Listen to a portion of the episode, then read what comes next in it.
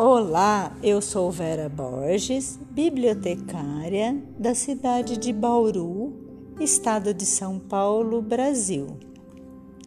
Vou apresentar um conto de Machado de Assis, do livro De Conto em Conto. Este livro é uma coletânea de contos de renomados escritores como Carlos Drummond de Andrade, Fernando Sabino, Ivan Ângelo, Lígia Fagundes Teles, Machado de Assis, Marcos Rey, Lima Barreto e outros dos melhores escritores da literatura brasileira que mostram todo o seu talento. Faz parte da coleção Quero Ler da editora Ática. Vamos lá? O conto chama-se Um Apólogo, Machado de Assis.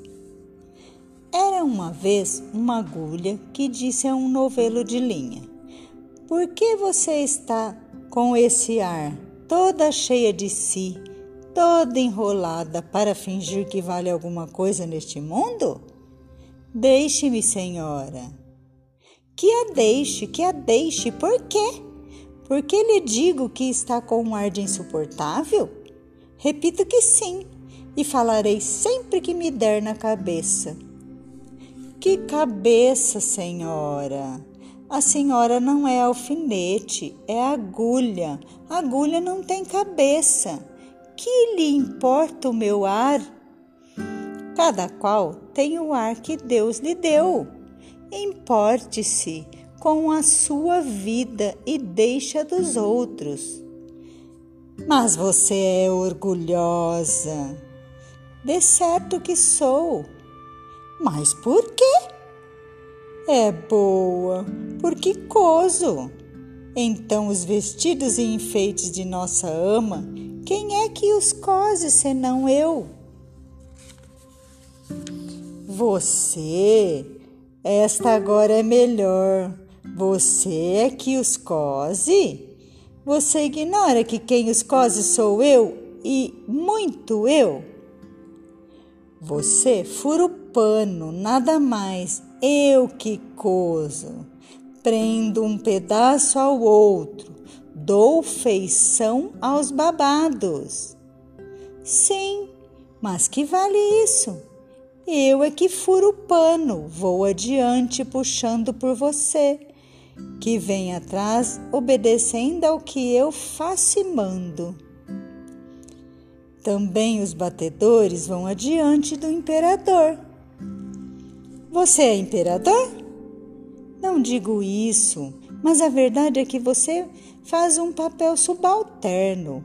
Indo adiante, vai só mostrando o caminho, vai fazendo o trabalho obscuro e infinito eu é que prendo, ligo, ajunto.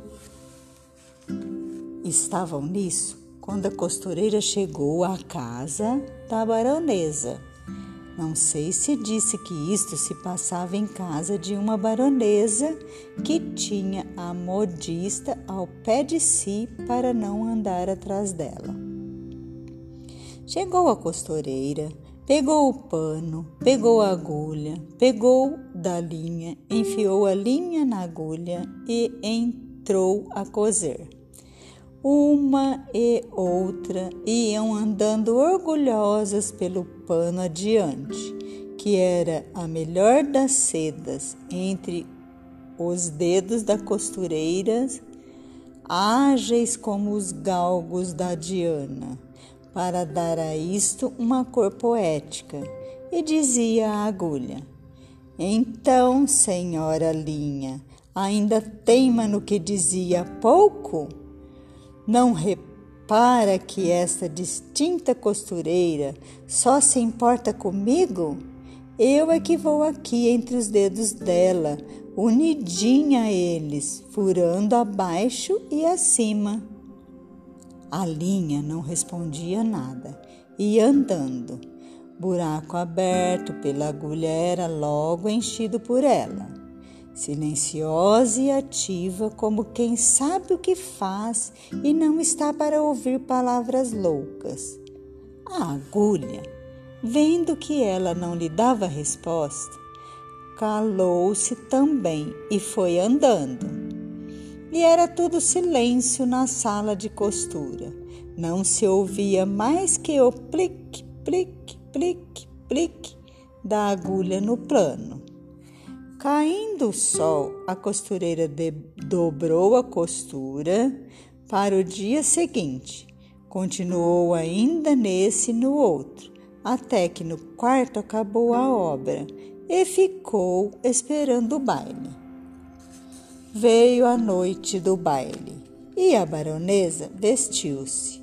A costureira que a ajudou a vestir-se levava a agulha espetada no corpinho para dar algum ponto necessário, e enquanto compunha o vestido da bela dama e puxava a um lado ou outro, arregaçava daqui ou dali, alisando, abotoando, alcocheteando a linha para mofar da agulha, perguntou-lhe: Ora, agora diga-me quem é que vai ao baile no corpo da baronesa, fazendo parte do vestido e da elegância? Quem é que vai dançar com os ministros e diplomatas enquanto você volta para a caixinha de costura antes de ir para o balaio das mucamas?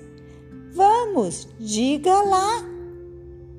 Parece que a agulha não disse nada mas um alfinete de cabeça grande e não menor experiência murmurou à pobre agulha: Anda, aprende, tola.